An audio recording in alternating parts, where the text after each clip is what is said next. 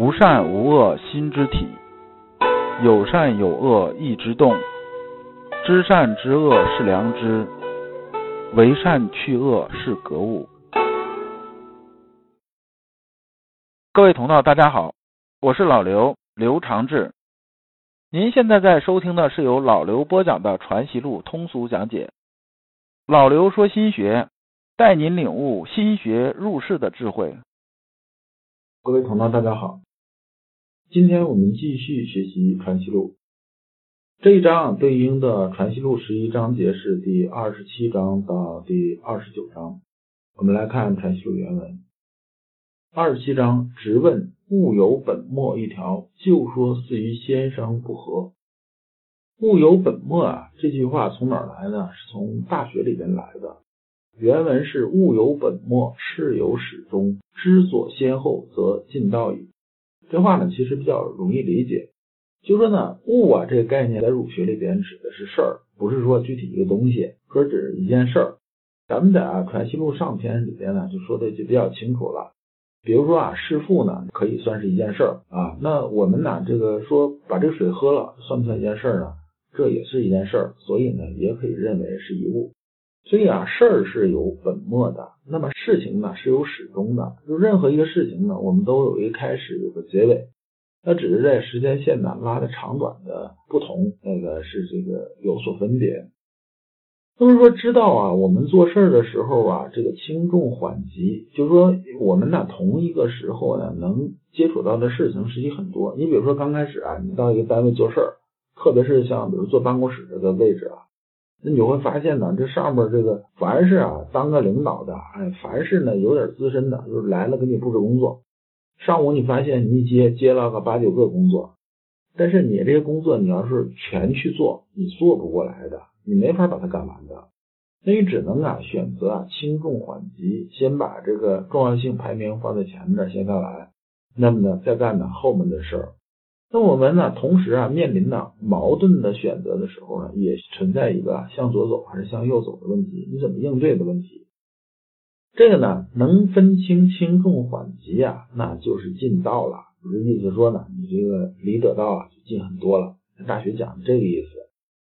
那么呢，黄直啊问这个问题呢，这个不仅仅是问这一块，这一块其实没啥疑问。他问的是说呢，朱子啊在《四书集注》里边说啊，明德为本，亲民为末，知止为始，能为为终。朱子呢是把明德和亲民呐这个分成两件事来说了，就是说那个你好像是一个开始，一个是结束。这个先生啊就是不同意这种说法，所以呢黄直啊才有这么一问。那我们看呢，先生怎么说的？先生说呀，说你这个话说的他就不对，就像啊有两棵树在这似的。你本来啊一棵树就有一棵树的始末，是不是？你怎么可能说啊左边这棵树是本，那个另一棵树啊就是末？这个这两棵树一个本是一个末，那这是这不胡说八道了，对不对？这就不讲理了。那你啊明德亲民呐，它一共啊就是一件事儿啊。其实啊，都是目的是人行于天下，都这么一个事儿啊。做功夫呢，也只是一个功夫啊。那你怎么能够分开了呢？说明德为本，亲民为末，这这不是胡说了吗？对不对？再说呢，你这么一搞的话，这个分开了之后呢，这个明德就变成空的了。明德怎么明啊？没有载体啊，对不对？那亲民这件事情呢，那又没有这个明德啊，这前面撑着，那就变成了一息而取的事情了，这是有问题的。物有本末啊，是指定一物而言的，就是说呢，指定呢这么一件事情来说的。你不能啊，这个把几个杂凑在一起，说这个东边这棵树是头，西边这棵树是尾，这这没有这么说法，这么说法这事儿就没法弄了。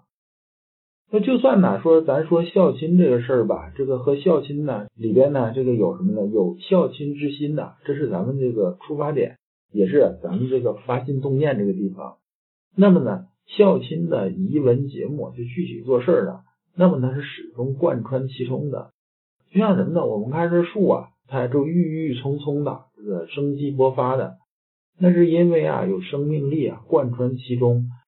那有生命力贯穿其中呢，我们呢就看到这个树啊长得这很好，很茂盛。那反过来呢，我们通过这树很茂盛呢，就能反推出啊这个树啊这生命力很强，它里边呢生命力运转的很通畅。这两个啊，它本身呢就是一回事儿啊，你不能把它这个变成两回事儿啊。所以呢，这故必始焉有孝亲之心，则中焉则有啊孝亲之遗文节目。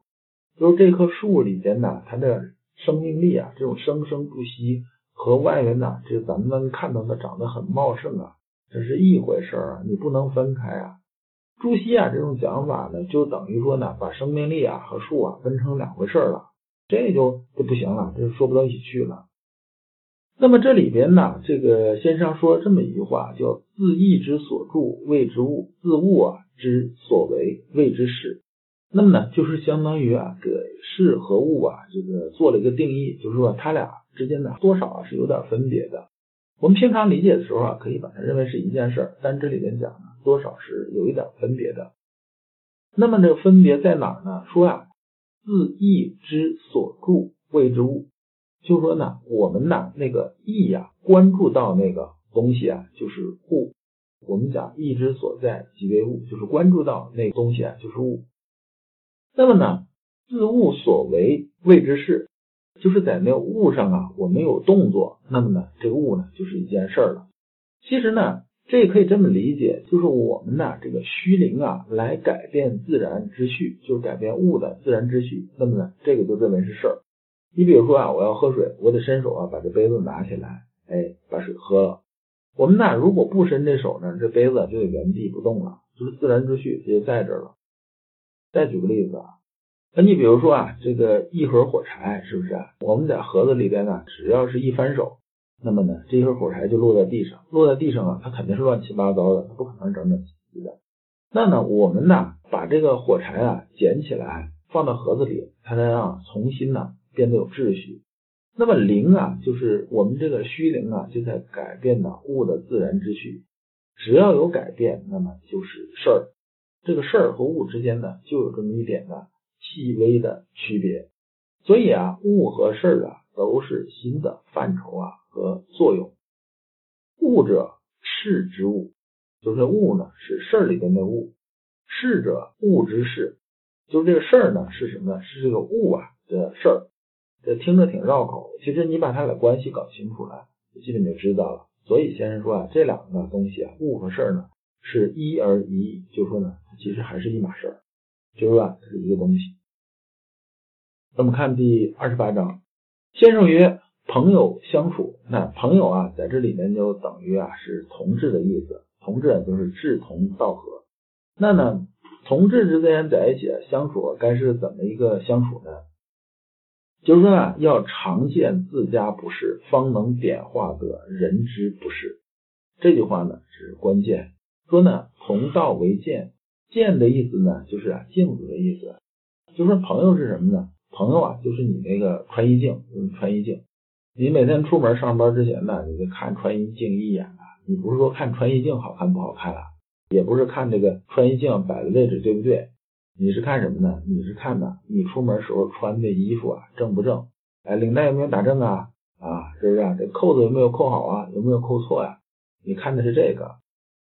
那我们呢？同志之间呢，就是说这个同道之间呢，互相之间呢有切磋有讨论的，目的呢也是这个，就是拿对方当镜子，而不是上来之后呢，就是开始指摘别人，哪说你看你做怎么不对，我做才是对的，这个呢就失去了同道为鉴的根本意义。我们相处的时候要知道，这个人呢他说的对，那是不是我们的老师呢？是我们的老师。比如说呢，三人行必有我师嘛。那么他说的不对，是不是也是我们的老师呢？是，就是说呢，你看到他说的不对的地方呢，你呀就有则改之，无则加勉。这个呢，才是啊我们呢同道为鉴的时候啊，让我们最大受益啊这种方式。很多人呢觉着自己啊这个完全没错啊，自己好像都很对的，觉得自己都很对，是因为啥呢？因为自己水平还不够高。就是说呢，你没有读圣贤书啊。你没有真正深入进去，没有真正啊知道心性是什么，那么这时候呢，你就啊感觉什么呢？感觉自己好像什么都对，其实是因为啥？自己啥都不懂。啥都不懂啊，就谈不上有什么对还是不对，因为自己连分辨能能力都没有啊，你还谈什么呀？对不对？读了之后呢，才知道啊，自家都不是。那么呢，我们见到啊，别人冒出的一些毛病，比如说别人好高骛远呐，这个骄傲自大呀，等等等等等等，我们啊就要反思啊，自己啊是不是也有这个毛病？只有这样子啊，才能啊处处得意呀。《增广贤文》里边有这么一句话呀，说。若要断酒法，平眼看罪人呐。那你看看，哎，你看这个什么，你这个想戒酒啊，这个不是说啊，跟你说喝酒的危害就能把酒啊戒了。你得看喝醉的人那些事情，你就戒了。抽烟也是这样，说这人呢烟戒不了，烟戒不了，你跟他说道理是没有用的。你抽空啊，领他去肿瘤医院，特别是肺癌、肺肿瘤啊那种病房，你领他转一圈，在那待俩小时。他回来不说百分之百把烟戒了，心里也差不多。而甚至都能看见什么呢？看见有的人呢，基本上当时走了。他呢看到这些，他自然呢心里边就把这个警示立起来了。这个烟呢就戒了。你光跟他讲道理啊，没有切身体会是没有用的。而我们呢同道相处也是这样。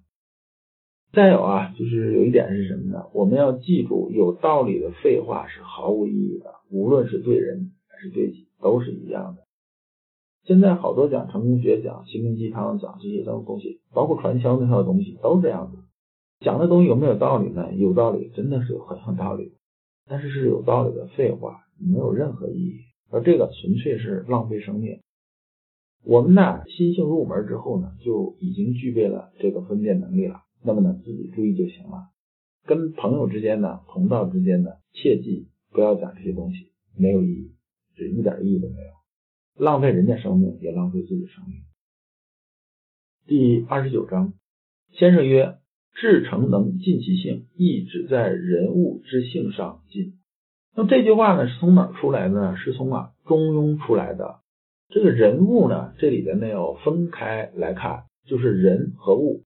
根据上一章我们的讲啊，这个人呢，大家是没什么歧义，物呢还是指事儿。就是人和事儿上，就是才能啊让性得尽。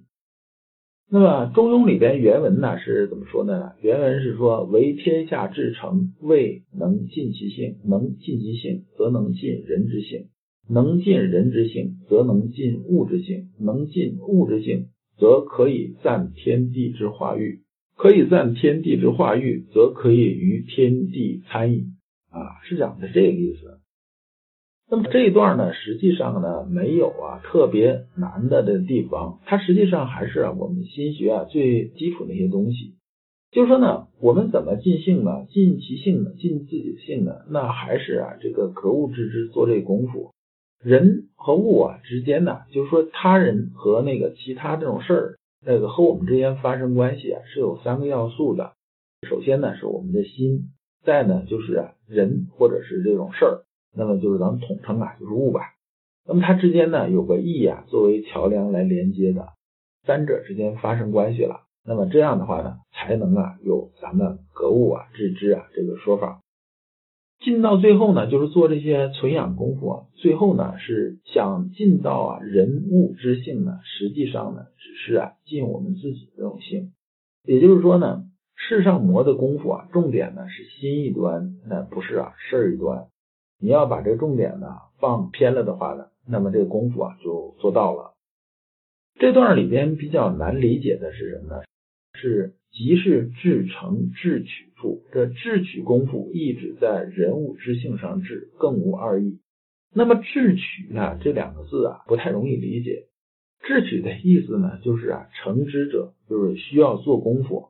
啊，说这个成之者呢，意思啊还是有欠缺的，有欠缺的这些人呢，就是水平啊没有那么高的。